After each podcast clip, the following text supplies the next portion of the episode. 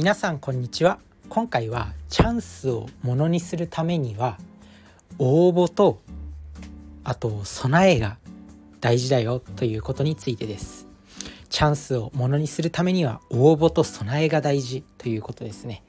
まあ、詳しくお話ししていくんですけど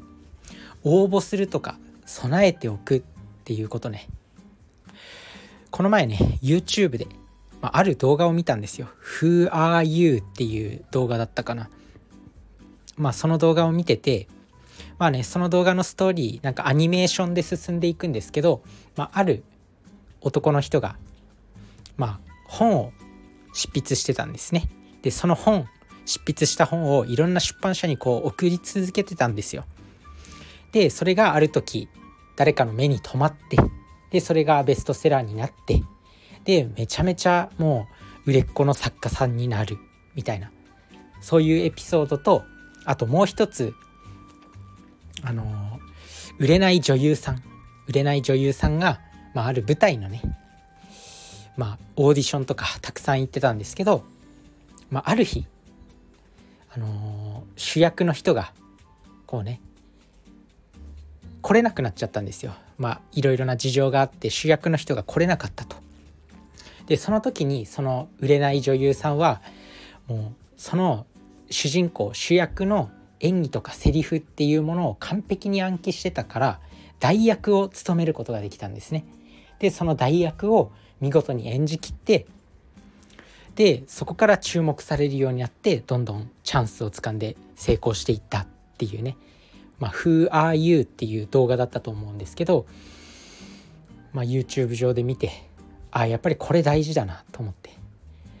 応募することとか何かに備えておくっていうのは日常から意識しておかないとダメなんだなと。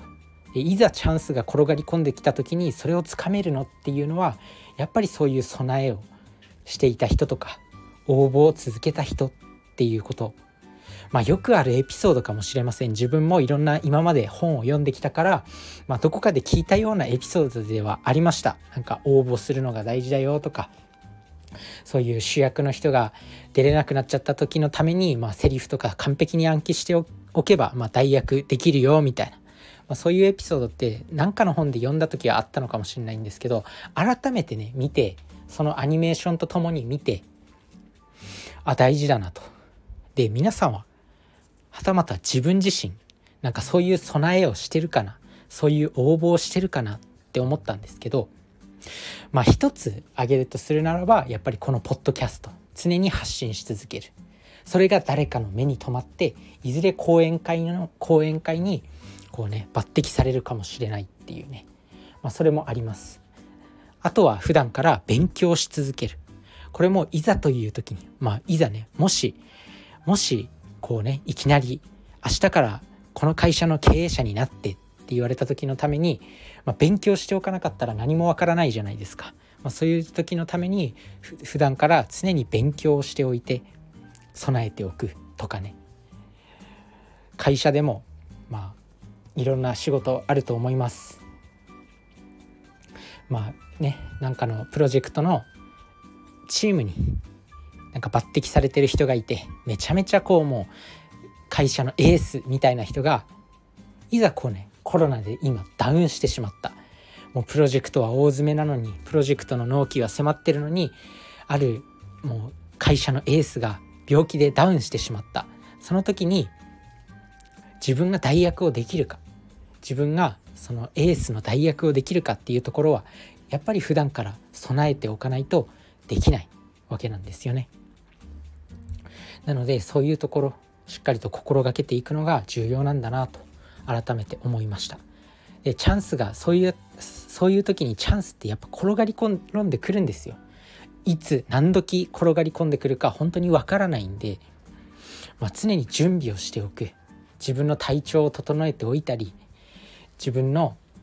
まあ、体調以外にも、まあ、そういうなんだろう能力を高めておいたり、まあ、それこそ今日ね紹介した YouTube のムービーでもあったように常に応募し続けてる作家さんは常にこう文章を磨いて文章力を磨いているわけですよね。だからこれを自分自身の生活に置き換えれば、まあ、普段から、ま営業の仕事やってる人だったら、まあ、人と話す時に本で読んだ内容をこうアウトプットしつつセールストークを意識して喋ってみるとなんだろうな。あとは勉強まあ統計学とか学んでる人ならまあいろんな会社の何決算書とか見ていろいろ分析してみるとかね、まあ、そういったことができるのかなと思います。自分自身もまだまだこうね普段から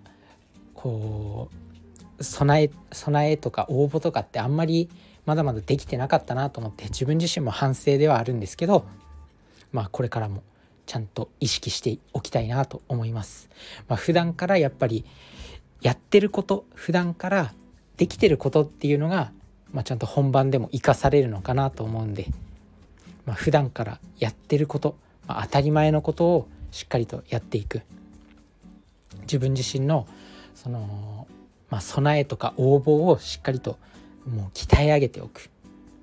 それが大事なんだと思います。まあ分かりやすいところで言うとやっぱ読書とか食事とか筋トレになるんじゃないですかね。体調を整えておくこととあと脳みそに投資すること。あとはこういうスキル。トークのスキルであったりプログラミングのスキル英語のスキルとかいろいろあると思うんですけどそういうものを身につけておく、まあ、普段から身につけておくのが大事なんだと思います。是非意識してみてください。それじゃあね。バイバーイ。